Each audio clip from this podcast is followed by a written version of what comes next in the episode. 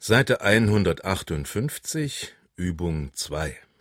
Uni Münster. Parkscheiben für Bücher.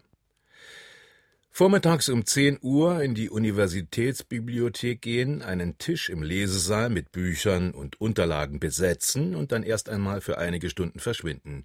Das war einmal. Gegen dieses Verhalten der Studenten geht die Uni jetzt vor.